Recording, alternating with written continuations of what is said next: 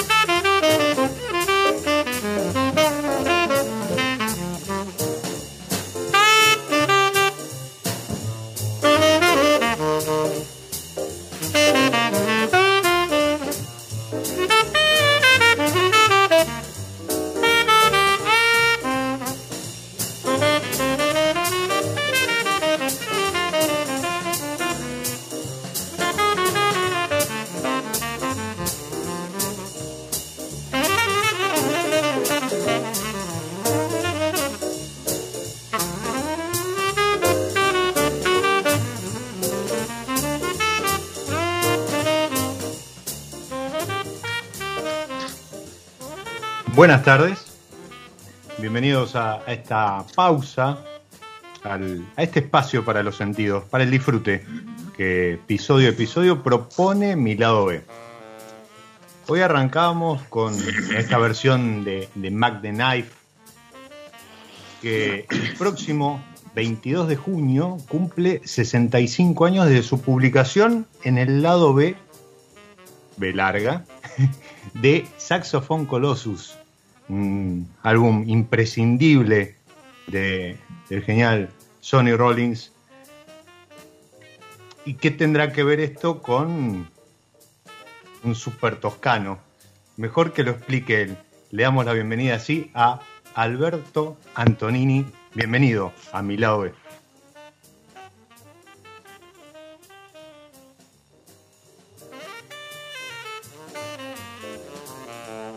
Alberto. Sí, hola. Ahí estás, ahí estás. Bienvenido a mi lado B. Y, yo hablaba de, de, Sonny Rollins y, creo que vos tenés algo para decir de Sonny Rollins, ¿verdad? Sí, ¿Qué? creo Sonny Rollins. Casi, todos. Exactamente. Casi todos Para, para, vos, ¿qué es Sonny Rollins? Pues es una, un, gran, un gran músico y tuvo tuvo la mala suerte de vivir en la misma época de John Coltrane. Así que fue eh, la única razón por la cual quizás no, no se hizo, no, fue muy famoso, pero claramente le tocó tocar en una época en la cual había otro genio. es, es verdad, es verdad. Pero genial, digamos, fantástico, me encanta. Te, encanta, eh, te encanta mucho la música, ¿verdad? Tenés una colección de, vinilos importante.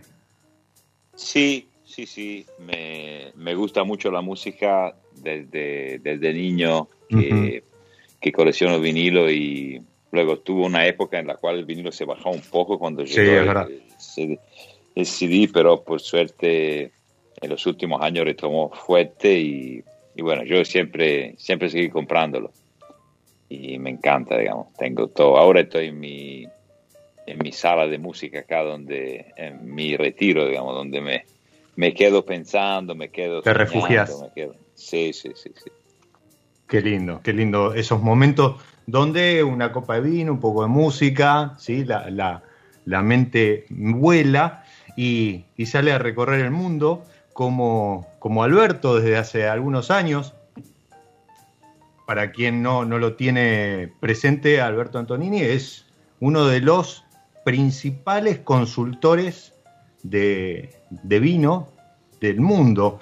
Tal es así que eh, en el 2013 de Drink Business y en el 2015 de Canter, ambas publicaciones especializadas lo ubicaron dentro de un selecto grupo de top 5 de consultores de vino, perdón, de, de vino del mundo.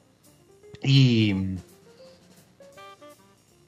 ¿por qué ser consultor de vino? Ma, tu pregunta, ¿por qué ser consultor de vino? sí.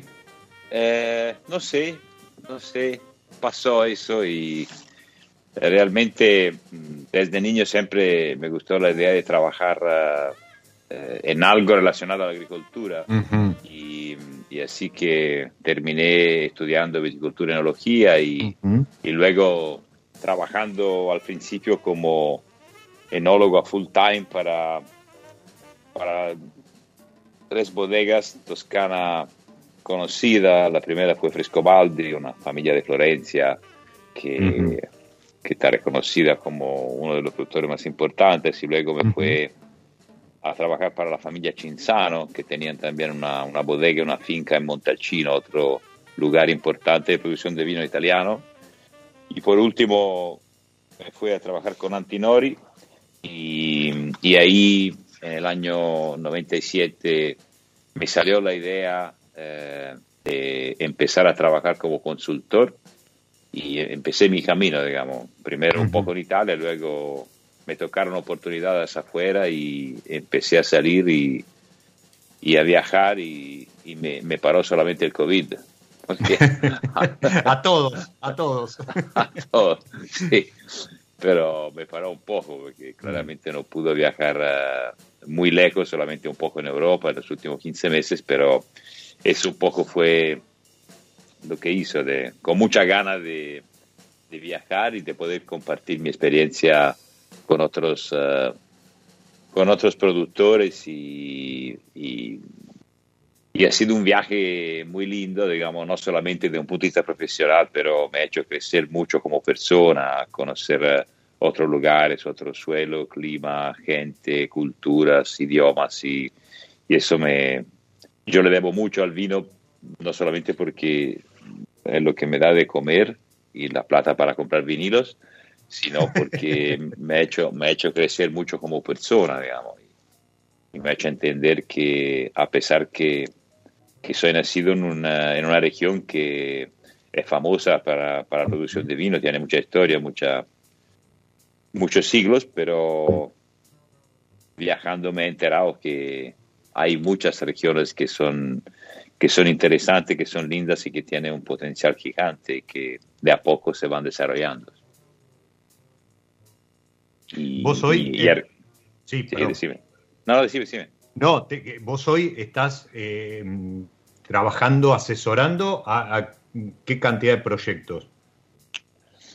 Va, trabajo en, en, distintos países y hace muchos años que, que trabajo en, en, los dos hemisferios y en, en, los cuatro continentes, pero es una es una, una experiencia, un viaje largo y mm. bueno, trabajo en muchos países con, con, varios, con varios productores, algunas decenas, pero nunca me pongo a contarlos, ya son varios. no, no, está bien, está bien. Eh, yo me tomé el trabajo de, de, de, hacer una cuenta rápida y totalicé algo así como eh, entre 25 y 30.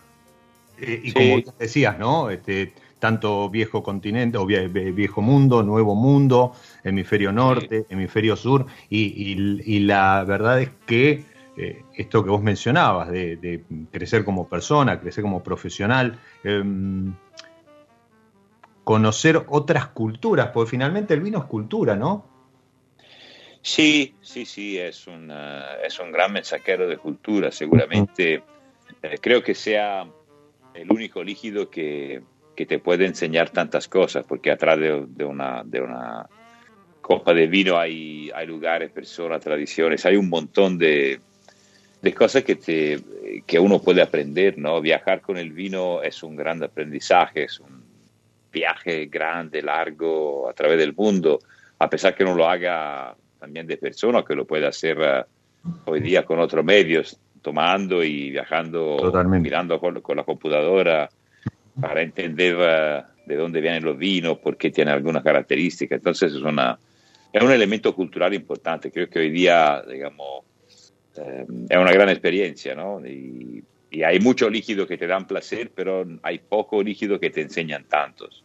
Uno toma una cerveza, es interesante, pero digamos, hay también varias cosas atrás, pero nunca tantas cuanto, cuanto la del vino. ¿no? Y, además, eh, creo que es cuasi universal, porque uno podría decir, bueno, pero también hay eh, platos típicos, co este, cocinas típicas, alimentos y demás, que podrían también transmitir cultura como el vino, pero entiendo sí. que el, el, el, la cocina o los alimentos están como más regionalizados, ¿no? Eh, son más particulares de, de, uno u otro lugar. En cambio, el vino es como que es prácticamente universal, porque eh, en, en, prácticamente todas las regiones eh, del mundo uno puede encontrar productores de vino, más allá que sean, este, como vos decías hace un rato, eh, que tengan potencial o que te, o sean muy conocidos o, o su fama lo, lo lleva a estar entre el top 20, top 30, pero creo que eh, hoy es, eh, atraviesa eso, ¿no? Este, razas, países, sí, Sí, seguro, seguro. Y, y, además creo que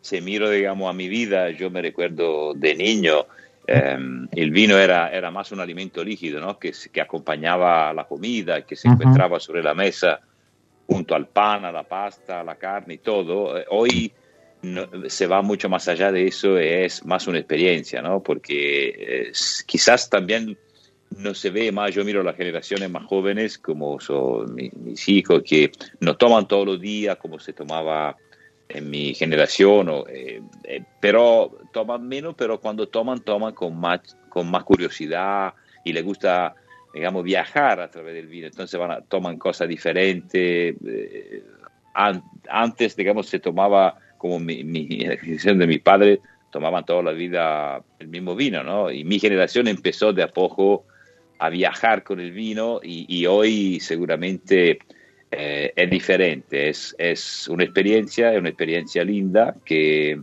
que, cada, que cada vez se hace más, más, amplia, más compleja, ¿no? Porque al final eh, el hecho de que haya muchas regiones que están, que están saliendo afuera de su, de, su confino y se van exportando los vinos por uh -huh. y genera una, un mercado mucho más amplio, más complejo, más interesante, más entretenido y, y, uno también se da cuenta, te vuelvo a decir que a pesar que yo venga de, de uno de los lugares que se, que se considera más típico, más antiguo, pero la geología, digamos, no sabe cuál es el nuevo mundo, el viejo mundo, digamos. Exacto. Entonces... Eh, digamos, no, uno al final se da cuenta que es solo y simplemente una cuestión de tiempo, una cuestión de, de, de, de época en la cual se han desarrollado cosas, ¿no? Pero al final uh, hay potencial climático de suelo en, en, muchísimas regiones que todavía no son conocidas, no porque no son buenas, pero porque para distintas razones históricas, económicas, culturales, religiosas o lo que sea, uh -huh. no han tenido la oportunidad de desarrollarse. Pero eso eso cada vez es más interesante porque hay, por un lado, hay um, regiones que son súper antiguas, que pero habían como desaparecido para estas razones mm. de carácter económico, y, sí. y, otras que nunca habían existido y que han salido hoy y se, se pusieron como protagonistas en el mundo, ¿no? Así que eso es muy lindo. Y, y viajar te enseña mucho, te enseña a sentirte más humilde, te enseña a entender que que, que, tú no eres eh, el único porque viene de la Toscana o del Piemonte o de Burdeos, de lo que sea, porque al final te digo, hoy hay un panorama amplio y muy, muy entretenido de, regiones que, siguen creciendo y, entregando al mundo ejemplos de, gran calidad. Y, si uno sigue concursos, eh, mm, críticos y demás, te vas encontrando estas, estas regiones que vuelven. Por ejemplo, no sé, se me ocurre Georgia, que, que es un lugar que se cree como cuna del vino, de la vitivinicultura, y hoy está volviendo con otros perfiles, con, otras, con, otros estilos, y termina esto, ¿no? Sorprendiendo, lo que decías vos, es como que o estaban olvidados o se habían dejado de lado por temas sumo a los que mencionaste, el, marketing también, ¿no? Que, a, veces, a veces hace mucho a favor o en contra. Eh, sí. Pero, pero creo que sí. Es, y siempre yo eh, voy a sonar reiterativo para los, que nos están escuchando, pero yo siempre recalco el, eh, tema de la diversidad. Cuando vos sumás etiquetas, países, productores, estilos y, otras cuestiones asociadas a generar diferentes vinos, terminás agregando diversidad y en definitiva el consumidor es el que se termina beneficiando, ¿no? Sí, seguro, seguro. Y no, es así, digamos, y hoy día digamos, creo que la globalización, que es una palabra que se puede interpretar de varias formas, ¿no? que tiene algunos aspectos negativos, pero para mí tiene muchos aspectos positivos, es lo que, que, ha permitido al final de hacer conocer al mundo muchas regiones, muchas cosas, no solamente el caso del vino, pero ahora estamos hablando de vino y el hecho que, que, hoy, que hoy el mundo se haga cada vez más chico eh, permite a, muchas regiones que antes no existían, no, no, no, eran conocidas porque era difícil que el vino podía viajar tanto, no había, digamos, la, la, la, la oportunidad de hoy, de, de hoy y, eso permitió que el vino mismo, digamos, se, haya, muchas regiones se hayan transmitido, se hayan viajado, y hayan tenido la oportunidad de, de mostrarse, de, de, ser conocida, ¿no? Y como tú mencionabas, Georgia, la Georgia, yo, eh, Georgia siempre ha sido una gran fuente de inspiración y, yo trabajo hace muchos años en Armenia, que está ahí al lado. Son, son países que que son regiones en las cuales nació la producción de vino, ¿no? Siete, ocho mil años atrás, y que por distintas razones que, que, han desaparecido porque han tenido guerra, han tenido problemas de todo tipo, y hoy están, están volviendo. Imagínate que Georgia solamente, este país tiene más de 500 variedades autóctonas que nadie, que muy poco conocen, digamos, muy poca gente conoce, pero que se van que se van de salir. Armenia tiene más de 200. Así que eh, creo que al final la globalización ha hecho que mm, este mundo eh, pueda abrirse mucho y, termine eh, la parte, digamos, más aburrida que realmente cuando uno lo piensa que el mundo hasta algunos años atrás tomaba verdaderamente pocos vinos, como yo creo que no más del 15-20% de lo que la naturaleza te puede ofrecer en términos de variedades y de lugares. Y, esto está cambiando mucho, ¿no? Hoy día, por suerte, se están conociendo regiones nuevas, variedades nuevas, y se acabó la colonización francesa, que ha sido brutal, y, por suerte hoy hay un crecimiento, hay un desarrollo digamos, hacia una tradición, una pureza, una autenticidad, una valorización de lo que la gente a veces tenía, pero no tenía la confianza para mostrarlo, para entregarlo. Y todos elementos que hacen este mundo cada vez más entretenido. En, en, esto que comentás de, um, la, predominancia de, las variedades francesas en, el mundo, em, y, un poco en contraposición al título del programa, lo de Super Toscano, eh, para los que están escuchando, no viene justamente por los vinos super toscanos que, tuvieron esa, característica, ¿no? De em, ser elaborados a partir de em, cepas francesas en Toscana, entonces se buscó un perfil como más em, global y no tan local. El super toscano del título es el señor con el que estamos conversando, Alberto Antonini, nacido y criado en Toscana, pero además hoy vivís con tu esposa y tus tres hijos ahí en, lo que fue em, tu, primer contacto con la producción de vino, ¿no? En, lo que es el, la bodega la, la, viña familiar.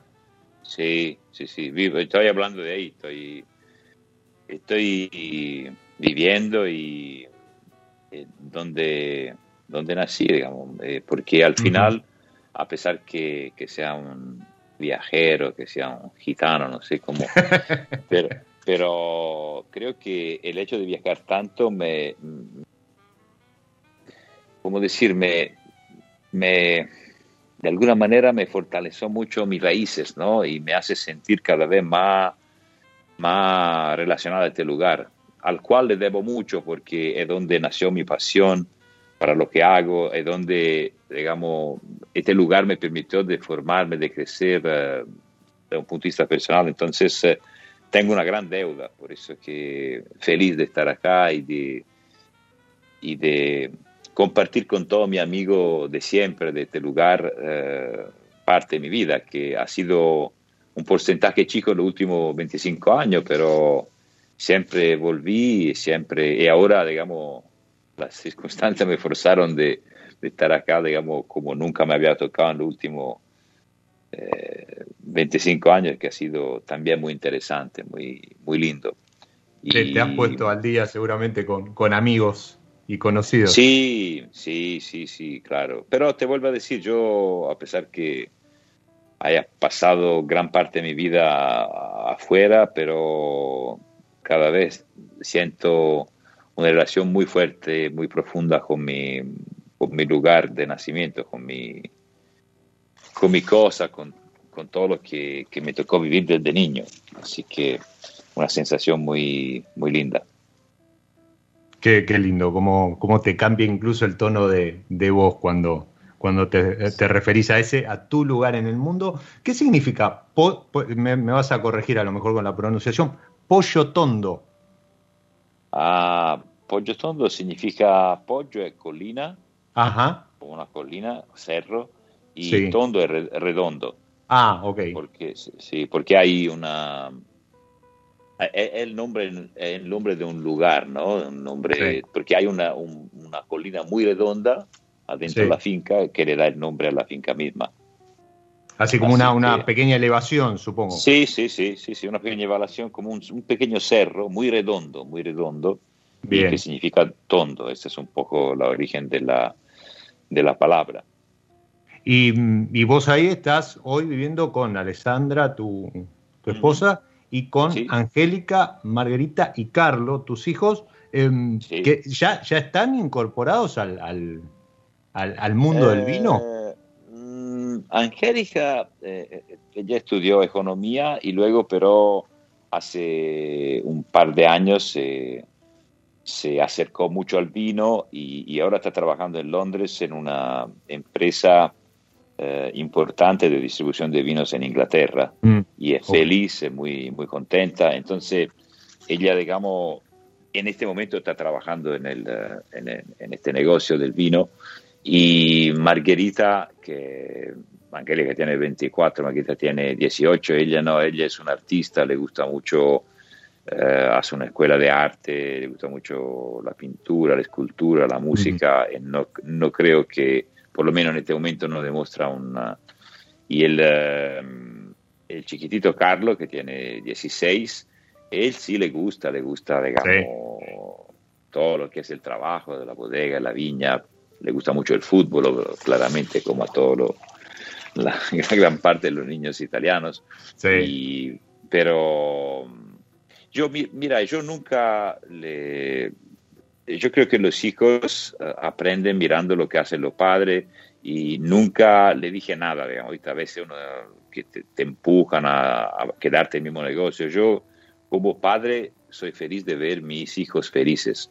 No, me importa lo que hacen, digamos, lo que es importante es que sean felices. Lógicamente, si uno te sigue, si uno te, se apasiona eh, cioè, eh, súper feliz, pero no, es eso que me preocupa, digamos. Siempre he pensado que los chicos hay que respetarlo, hay que dejar que se desarrolle y que sigan sus pasiones. Y entonces no, no, no, no, no, miro este tema como algo que ojalá que alguno, sí, si eso pasa, feliz cuando mi hija me llama para preguntarme cosas, claramente soy el hombre feliz, pero... el brillo en los ojos te, te delata. Sí, sí, pero te vuelvo a decir, um, lo respeto mucho, hay que respetar mucho. No, no, seguro, seguro. Seguro, pero si, si te ven te ven a vos trabajar con pasión y, y, y cómo te, te brindás al, al, mundo del vino, decir cómo te brindas al vino a lo mejor queda, queda feo, pero cómo te brindas al mundo del vino, eh, seguramente eh, llegado el caso que hagan algún tipo de decisión de acercarse a, este mundo, lo van a hacer con el corazón. Y, y bueno, y Margarita también, o sea, eh, tanto el vino como el fútbol, como el arte están en el lugar sí. justo, ¿no? Pues la Toscana, Florencia y, y demás creo que cualquiera de las opciones es válida. Sí, aparte ella, con ella eh, eh, me conecta mucho la música, le encanta, tiene su sector, porque mi, mi, mi lugar es, bastante, no digo cerrado, porque, todo pueden venir, pero ¿viste? es un poco mi lugar. Ella tiene su sector de vinilo en mi colección, así que compartimos mucho eso. Estamos muy, conectados con el tema de la música, sí, sí. Qué lindo. Y, Así que, no, no, bien, bien. Uh, y ha sido eh, muy, muy, muy lindo estar con ellos un poco más, porque por un lado, digamos, esta profesión me, ha entregado mucho, por otro, también viajar uh, significa perder algunos momentos que no vuelven, ¿no? La, crear los hijos y todas las pequeñas cosas diarias que claramente no me ha tocado de vivir como como, como quería, como padre, pero al final siempre ha sido mi, como decir, mi, mi pasión y todo eso lo, lo, entendieron también en la familia. Mejor tener una, un padre o un marido part-time feliz que no padre o un marido full-time infeliz. Así que seguro, seguro. Le, le, tocó convivir con esta situación que pero bueno, ha resultado bien. Um, antes de pasar eh, a la pausa y, y, mm, y, vamos a dedicar una, una, segunda parte del programa a, a, a ya eh, situarnos en, en, Mendoza y por qué Mendoza, Ajá. por qué Argentina, por qué Alto, las, Altos las Hormigas, Colonia Las Liebres y demás. Pero antes de llegar a eso, eh, como consultor en tu carrera, tu, tu primer vendimia eh, allá por, por los 80, y, y demás, ¿qué, ¿qué, decisión identificás como un hito y, es el día de hoy que eh, brindás por ella? Y, y, cuál no? ¿Cuál decís, mmm, a lo mejor no tendría que haber hecho eso, no tendría que haber eh, tomado esa decisión? Uh, mira, yo creo que en la vida eh, tú llegas a un punto como, como yo llegaba digamos, a mi edad y voy a cumplir 62 en, uno, 62 en unos días más. Uh -huh. Creo que cuando, cuando yo miro para atrás, si uno es feliz de lo que es hoy, yo por ejemplo me miro hoy y, mm. y, soy feliz de lo que soy hoy, entonces todo lo que he hecho en el pasado es parte de mi felicidad de hoy. Entonces, mmm, creo que todo lo que me ha tocado hacer, todas las decisiones son, han sido importantes, digamos. Algunas quizás te pueden parecer eh, no lo que uno haría hoy, pero al final son parte de tu, de tu crecimiento, de tu camino. Mm. Entonces, si, si, si, hoy día tú eres feliz con, con vos, con, con, lo que estás haciendo, con, con lo que, cómo te sientes todo, creo que todo lo que ha hecho en la vida son parte de eso. Entonces, es difícil mirarlo como errores o como cosas mm. negativas, porque al final te parece negativa, pero gracias a esta cosa negativa, digamos, eh, uno se ha desarrollado de una determinada manera, ¿no? Y ha llegado a un punto en el cual encuentra una felicidad. Entonces, eh, eh, es difícil elegir momento. Creo que la fuerza que yo he tenido en mi vida siempre ha sido eh, desarrollar la confianza y, de seguir lo que, te gusta hacer, ¿no? Porque imagínate que yo cuando tomé la decisión de, trabajar como consultor lo hizo contra cualquier... Yo era enólogo jefe de Antinori, una bodega, eh, digamos, un, un, trabajo que todos los enólogos italianos quieren tener, lograr, ¿no? Y estaba mi señora embarazada y yo tomé la decisión de dejar todo y empezar a, trabajar como consultor, que uno sabe lo que deja, pero no sabe lo que encuentra. Exacto. Y, cuando miro eso, digamos, eh, creo que, eh, digamos, aprecio mucho mi, mi, mi, capacidad de seguir con determinación las cosas que me gustan, a pesar que, que todo el entorno se te ponga en, en contra, ¿no? A razón, porque hay razón. De, y eso me ha tocado en, varias cosas, también con Alto las hormigas, que lo, quizás lo hablamos más tarde, pero entonces yo creo que mm, intento siempre transmitir a la persona de realmente seguir las pasiones y, y, las cosas con las cuales se sienten cómodas porque eso necesita confianza, ¿no? la confianza es, es, la parte más importante de una persona. Cuando se logra la confianza, de avanzar con las cosas que, que, te fascinan, que te gustan, yo creo que eso te permite de vivir bien. Qué, qué lindo. Es eh, esto que vos decís, ¿no? Eh, en definitiva, esas decisiones, cualquiera que, que haya sido, cualquiera que hayan sido, em, no, nos llevaron hasta donde estamos hoy. Y, sí. y por un lado no se pueden cambiar, y, por otro lado, eh, siempre estamos eh, a tiempo de empezar de nuevo. Y, creo que en definitiva eso es lo que importa. ¿no? Si hoy estamos felices, eh, debemos agradecer a ese que fuimos en algún momento y, tomó esa decisión que, hoy nos trajo hasta acá. Vamos a meter una pausa dentro de esa pausa, pero no nos vamos a mover mucho de Italia, nos vamos a ir de una costa a la otra, ¿sí? porque em, el año pasado, eh, así como Antonio no lo dijo, pero anótenlo, el 10 de junio va a estar cumpliendo años. Em, el 20 de enero del año pasado, Federico Fellini hubiese cumplido 100 años.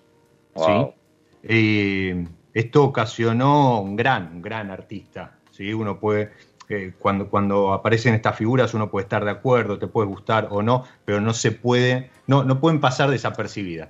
Y, y Fellini es uno de ellos, ha sido uno de ellos y, hoy vive en su, en su obra y, vive en una muestra itinerante que se llamó justamente este, eh, Centenario Fellini en el mundo, que llegó a la Argentina, temas de, pandemia y ah. demás, llegó a la Argentina y, estuvo presente y quien acompañó esa muestra fue eh, la gente de San Felicien, que nos acompaña a nosotros en, cada pausa, en cada episodio, y acompañó de una manera muy particular, con un Sangiovese 2018, eh, variedad emblemática de la Toscana, ¿sí? de, los Chianti, de los grandes, los grandes Sangiovese del mundo, y creo que es ideal para acompañarla con este tema.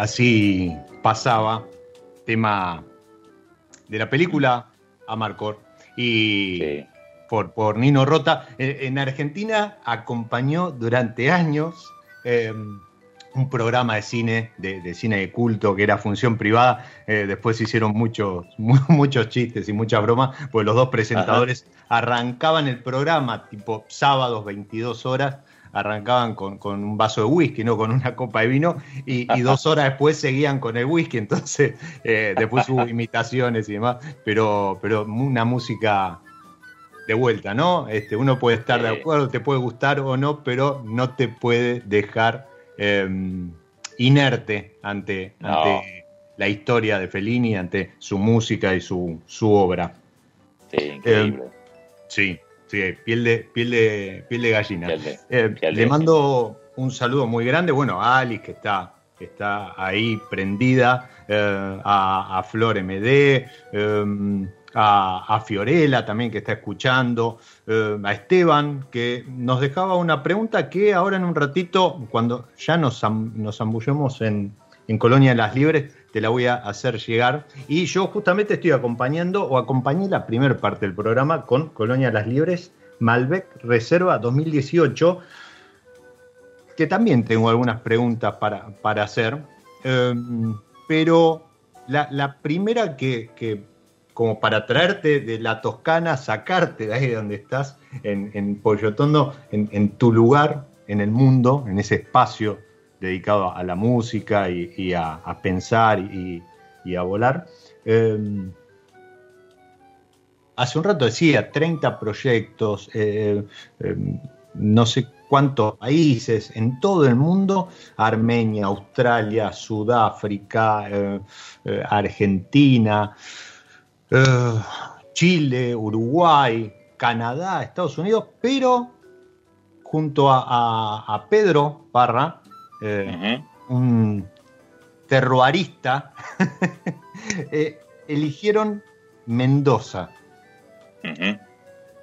¿Por qué? ¿Qué vieron? ¿Qué sintieron? ¿Qué, qué...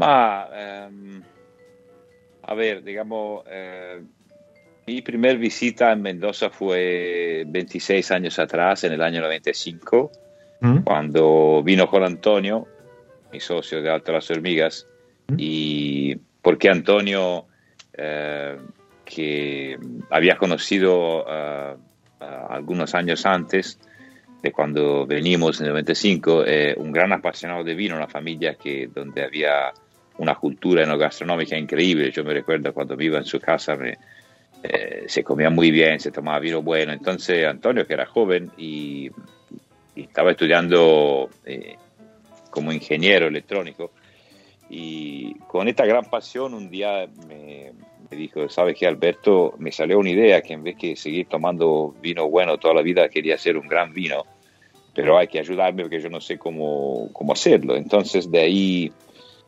empezó un poco nuestro camino hacia la producción de un vino juntos y recorriendo primero Italia, pero Italia, la región es interesante, pero precio altísimo y además de eso quizás eh, eh, teníamos un, un, espíritu más aventurero, entonces yo le dije, bueno, vamos a Argentina, que había conocido cuando estudiaba en, en, Estados Unidos a Patricio Santos, un de la familia Santos, que eran los dueños de, Norton, antes de venderlo a, los Farosky.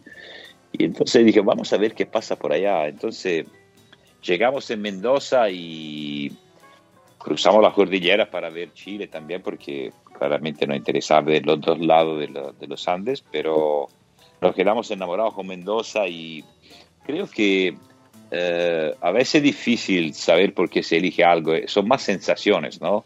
y no encantó, claro, se puede, eh, eh, se puede pensar, cuando lo pienso, me encantó la cordillera, lo vino de altura, me, gustó mucho eh, el Malbec, lo viejo viñedo mendocino, pero fue un conjunto de cosas, una sensación muy positiva, muy cálida, muy intensa, que no, que no empujó a decir, bueno, este es el lugar y, vamos adelante. Y no creo que, que, fueron razones racionales, ¿no? Fue un conjunto de emociones también que involucra a las personas, a la gente. Eh, yo, yo cuando vengo en Argentina, de afuera, siempre te dicen oh, que la Argentina tiene una, una, imagen muy buena afuera, porque la gente cuando tú nombras este país se pone bien, eh, se, les, les, abren los ojos y, y, y, quiere escuchar, porque es un país que, que, que tiene, digamos, un, una, ¿cómo decir? Una, un, un encanto, eh, un encanto fuerte, a pesar, digamos, de todos los problemas que, que se conocen y todo, pero... Y, y, eso me tocó de vivirlo, ¿no? Porque antes de venir también a mí Argentina me gustaba mucho la idea, porque, bueno, no sé, no es el fútbol, todas estas cosas, la, la, pero mm, una vez que, que aterricé, eh, a los dos, digamos, no agarró, digamos, fue una cosa muy, muy linda. Eh, y así que tomamos decisión de una forma muy naif, sin entender nada de suelo, de, de y, y, de nada. Eh, dijimos, bueno, este es el nuestro lugar. Y Se enamoraron, ahí, digámoslo. Sí, y el amor es una cosa irracional a veces. Exactamente. ¿no? Por, suerte, por, suerte, ¿no? Porque si el amor fuera... sí. Es como cuando, cuando, cuando te dicen, uh, uh, una, cuando una chica, esta es una, una chica que te debería gustar porque es así, así, no, no, no, no, no, no se puede, no, no, no es así, así, así. Cioè, no, la química es totalmente diferente, la química son reacciones que, que no se conocen, que a veces son muy, muy diferentes de lo que uno puede pensar. Así que la química fue muy fuerte, muy intensa y, y sigue, sigue, porque a los que me conocen lo han escuchado muchas veces, cuando me dicen que pienso en Argentina, yo digo siempre que cuando aterrizo en Argentina soy un hombre feliz. Y no me interesa, no me interesa digamos, profundizar el por qué. Soy feliz, punto. O sea, no, y, y, a pesar que he vivido como empresario también momentos difíciles, ¿no? El, el 2001, toda la... la pero mm. no, me, no me interesa este lado tan racional, me, me, me interesa mucho la sensación que tengo cuando vengo en este país, que es un país que realmente amo, digamos, que me, gusta mucho, mucho, muchísimo.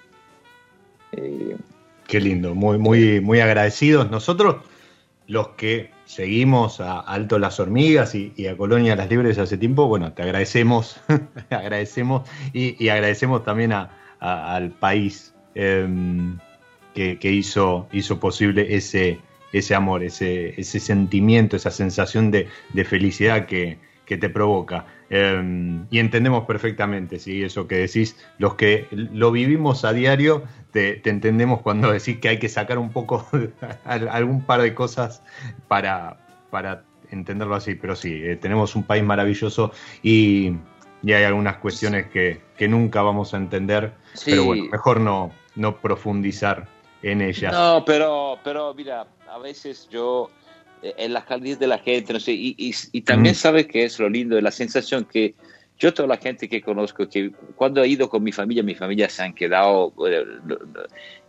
cioè, ellos me dijeron, pero acá yo me siento más, más tranquilo, más, más feliz, más relajado. Y, y, y, la gente, la gente te quiere, no porque tiene un interés, porque el mundo hoy es muy frío, es muy feo. Mm siempre, siempre la gente, te, uno se siente como rodeado de gente que está ahí por un interés. Esa es la, última cosa que, que, yo siento en Argentina. Digamos. Nunca tuve esta sensación y, y, y, no soy tampoco uno que sale muchísimo, y vengo, trabajo, pero el hecho de pensar que estoy a las 11 de la noche que tengo ganas de salir 10 minutos porque llamo a un amigo, esto, esto viene, me busca y sin plan, sin nada. Qué maravilla, qué maravilla. Sin un plan, sin un plan, sin un... Cioè, simplemente porque, porque la gente es así, es muy espontánea, muy, muy, muy cálida. Sí. Esas son cosas que tienen un valor gigante. A veces uno se olvida, digamos. Se va en estos países que todo es impecable, pero pucha, son cárceles, digamos. Son, son sí. cosas que al final son, hay una, una sensación muy fría, ¿no? Eh, uh -huh. Así que... Yo creo que, que esto que, que, estás tratando de poner en palabras y que no seguramente no, no, no tiene alguna definición, eh, es una de las razones por las cuales nos está costando tanto esto del aislamiento. Eh, uh -huh. somos, somos muy social, sociales, sí. sociables y incluso le, agradecemos mucho a la virtualidad, porque de hecho de otra forma no, no, estaríamos, o sí, pero creo que no, no estaríamos hablando hoy con vos, pero, pero nos falta eso, el, abrazo, el chocar una copa, el como vos decís, ¿no? Quedarse en una barra este, con un café, con un único café, pero hablando horas y horas. Y, creo que eso es algo que nos, nos marca muy a fuego y está en nuestro ADN argentino. No solo se enamoraron estos señores de, Mendoza, de Argentina, sino que con el correr de los, de los años, ¿sí? de las añadas, de, las vendimias, eh, de tener su proyecto dedicado al Malbec como Altos Las Hormigas, de ser prácticamente especialistas en Malbec, y tener su proyecto dedicado a la Bonarda, que era una, una variedad que no tenía tanta vidriera en esta nueva revolución o etapa del, vino argentino, había sido dejada de lado cuando en algún momento era, era la gran eh, aportadora de vinos a, nuestras mesas, em, con Colonia Las Liebres. Eso fue evolucionando, ¿sí? Entonces, Colonia Las Liebres ya empezó a transformarse y, no, no es solo Bonarda. Hoy, de hecho, recién comentaba, estoy con un Malbec Reserva que está buenísimo, ¿sí? Pero fueron, y ahí sí, a buscar el lugar, eh, sería el lugar en el mundo de Altos las Hormigas. Y, encontraron Altamira, encontraron paraje Altamira y, y ahí hoy está situado Jardín Altamira, de donde entiendo este Altos las Hormigas Appellation 2018 con puntajes increíbles, creo que, fue uno de los mejores tintos en, descorchados y, y, Timatin, eh, no sé si 98 puntos creo. Em, ahí sí, eh, ahí hubo eh, búsqueda de suelo, ¿no? Ahí ya empezaron otros factores a, sí, ese, es, claro, esa es una etapa, etapa diferente, en la etapa de de la madurez, digamos, de los años, del conocimiento, de... Creo que Catina Altamira de alguna manera reúne un poco eh, toda, toda nuestra experiencia con, eh, con Mendoza, ¿no?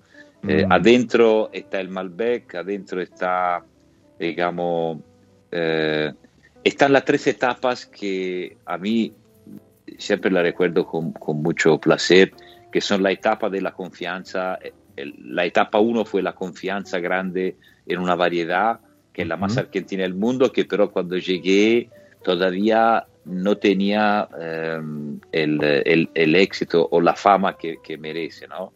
Porque claramente Mendoza, como todo el mundo, se encontraba bajo una, una colonización bordolesa brutal. Tú, tú mencionaste los super toscanos, que, que son un ejemplo muy parecido a lo que era Mendoza en esa época, digamos. Mm. Entonces la falta de confianza en tu cosa, en tus raíces, por muchas razones, razones que, que todos conocemos, ¿no? que el mercado que quería la variedad bordolesa, la barrica, bla, bla, bla.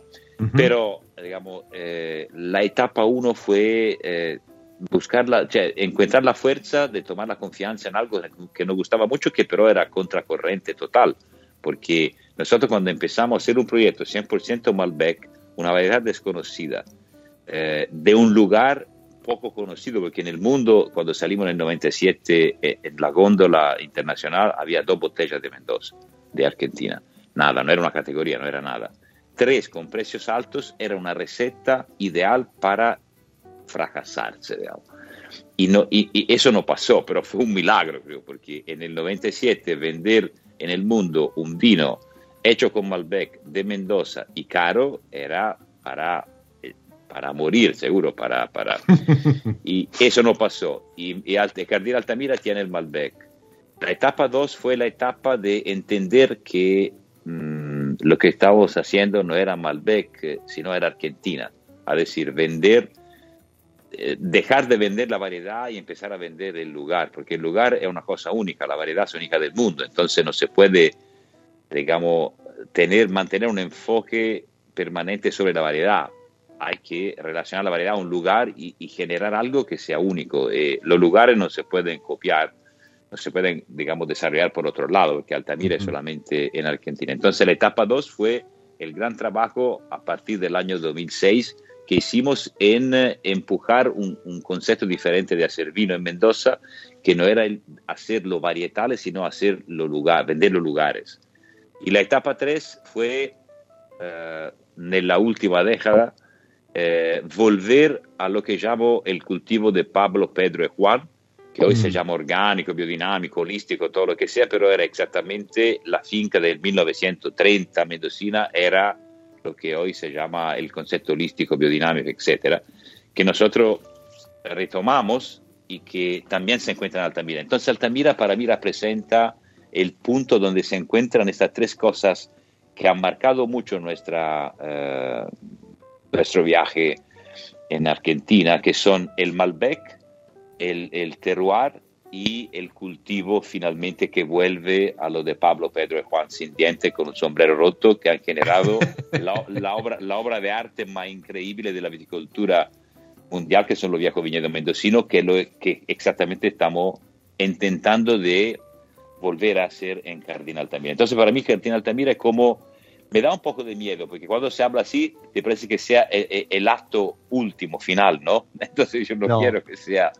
no, no, es, que es el inicio, o sea, es una vuelta al comienzo.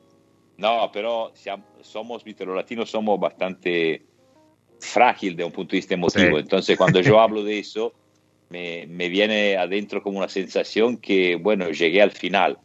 Y en, realidad no, no, no quiero que sea así, pero cuando pienso a Cartina Altamira, para mí es el punto, el, lugar donde se, encuentran estas cosas que para mí han, digamos, han, tenido una importancia muy grande en todo lo que yo he hecho en Argentina, en mi, en mi bodega, en mi proyecto, pero también que he compartido con, con, otros productores argentinos que han, mm. digamos, contribuido a, a, a, a generar este movimiento fantástico que hoy día lleva el vino argentino en todo el mundo. Así que es un momento emocionante Cardinal también. No es solamente hacer un, claramente es un vino fantástico, es un lugar increíble, eh, la subregión de, del Valle de Ujo que más me gusta, digamos. pero aparte de eso, eh, tiene una, un, un, un, ¿cómo decir? Una, un valor que se va mucho más allá de la descripción, que para mí es como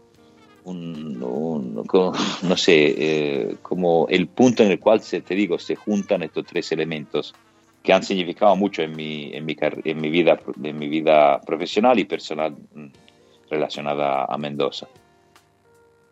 Qué lindo encontrar un lugar con estas características más allá del potencial enológico, ¿no? más allá de, lo que es el viñedo, que encontrar un lugar que pueda em, ser a la vez el, punto culmine de, tu carrera, de tu historia eh, enológica, pero también que, em, que, presente, eh, que se presente como el inicio de una nueva etapa. Y, eso es, eh, está, está por verse y seguramente va a ser así, así que le seguiremos los pasos a, Jardín Altamira. Alice, que está escuchando, sabe que en cuanto todo esto se libere, eh, voy a estar allí para, para conocerlo y disfrutar eh, el aire que se respira ahí en Jardín Altamira. Eh, te digo, nos está corriendo el reloj, pero no quiero dejar de lado la, la, pregunta de, de Esteban de Mil Dos Vinos. Mil Dos Vinos arroba mil dos vinos en Instagram para que te des una idea, em, Alberto, es un proyecto que se propuso probar, compartir y, recomendar mil dos etiquetas. Y dentro de esas mil dos etiquetas, el, el fin de semana o hace unos días, descorcharon, escucha bien, Colonia Las Liebres Bonarda 2013. ¿Sí? Y lo encontraron frutado, fresco, como si fuese 2019. Entonces, la pregunta de él es, ¿qué milagro ocurrió en esa botella, en esa vinificación, para que esto fuese, fuese así? Eh, mira, yo, creo que la Bonarda es una variedad, es, como a veces las personas, ¿no? Es decir, eh, todo se habla de personas importantes, pero no es que las personas importantes son siempre las que te, que te emocionan o que te, o que te hablan de, de algo que te engancha, que te... A veces a eso me toca también con personas que no son importantes, cioè da un punto di vista de lo que se entiende para ser importante, ¿no? Pero son personas que a veces te dicen cosas que te, que te, que te enganchan, que te involucran, que te emocionan. Y la bonarda no es una variedad importante, como en el sentido, no tiene la genética de otras variedades, pero es una variedad que te puede entregar emociones, te puede, en su simplicidad, en su sencillez, digamos, en su frescor, en su acidez, en, su fruta, digamos, en sus especias, eh, y ella, sabe que no es importante, pero te lo dice, digamos, no, no, tiene, no, pretende de ser, uh, pero te transmite algo. Y a mí eso es lo que me gusta de la bonarda. La bonarda me relaja, la bonarda es como a veces cuando salgo con mi amigo en la bicicletta, damos la vuelta o con un gruppo, è, è, è, una cosa fantastica che siamo un gruppo mi, come, come ¿no? che hai empresario exitoso professionale, un trattorista, un operario, hay, hay de todo, porque somos, digamos, amigos de siempre y, por suerte no miramos a, a, cuánta plata ha hecho uno, cuánto famoso es uno el otro, somos todos iguales. Y muchas veces cuando tú sales con otra, toda esta gente, la cosa más interesante la dice un tipo que no es importante, cioè no es un tipo exitoso como se entiende exitoso que no, no significa nada. Y así también son los vinos. A mí a veces son vinos que no son importantes, que me, me emocionan, me gustan, digamos, porque, porque me recuerdan cosas, qué sé yo, porque... Y, y, y la Bonarda siempre yo, yo siempre lo he encontrado como un amigo muy simpático, una persona simpática. La bonarda me da la sensación de simpatía. Me gusta tomarla porque yo sé que, no, que ella sabe que no es importante como otra, pero no le importa, digamos, y te entrega lo que tiene, que son su cosa linda, su cosa sencilla que, que creo que a veces eh, no se han valorizado, ¿no? Porque siempre cuando se habla de vino tiene que ser un vino importante, un vino que... Ma no, el vino no es así, el vino eh, es como la comida, no todo, todo, el tiempo tú quieres comer algo súper importante, a veces te interesa comer algo sencillo, porque en este momento tú necesitas una cosa sencilla, ¿no? Y entonces creo que la virtud de la bonarda es eso, de no, de, de no ser pretenciosa, de no estar... Y, y, cuando la trata un poco mejor, cuando la hace hablar, cuando la, cuando la escuchas, te transmite cosas lindas, digamos. Así que me alegro que, que haya personas que, que, la, que, la, que la aprecian y que la entienden y que, y que, y que la toman con placer.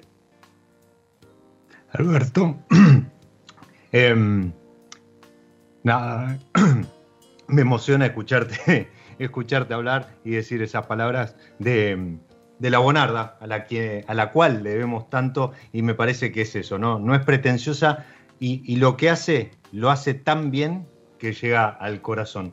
Yo no tengo más que agradecerte por, por haber compartido esta hora con, con mi lado B, con los que están del otro lado escuchando, y, y agradezco a, a, Alice también la, gestión y a los que estuvieron del otro lado, y, y brindo por eso, ¿no? Por no ser pretencioso, pero llegar al corazón. Gracias, gracias y gracias Ali, gracias a todos y y ojalá que, que nos podamos juntar uh, y conocer de personas y juntarnos para compartir una copa de Bonarda. De, que así sea. Una, una Bonarda de Jardín Altamira un día, que tenemos que algo así ahí sea. también. Que... que así sea, Y- te, tomo, te tomo la palabra. ok, ok. Bueno, Ah. y... Sí. No, dale, dale. dale, dale. No, no, eh, eh, iba, iba a cerrar diciéndole eh, muchas gracias también a los que han estado ahí del otro lado. Soy Diego Migliaro, este es mi lado B y como siempre les deseo que disfruten. Chao. Chao, chao.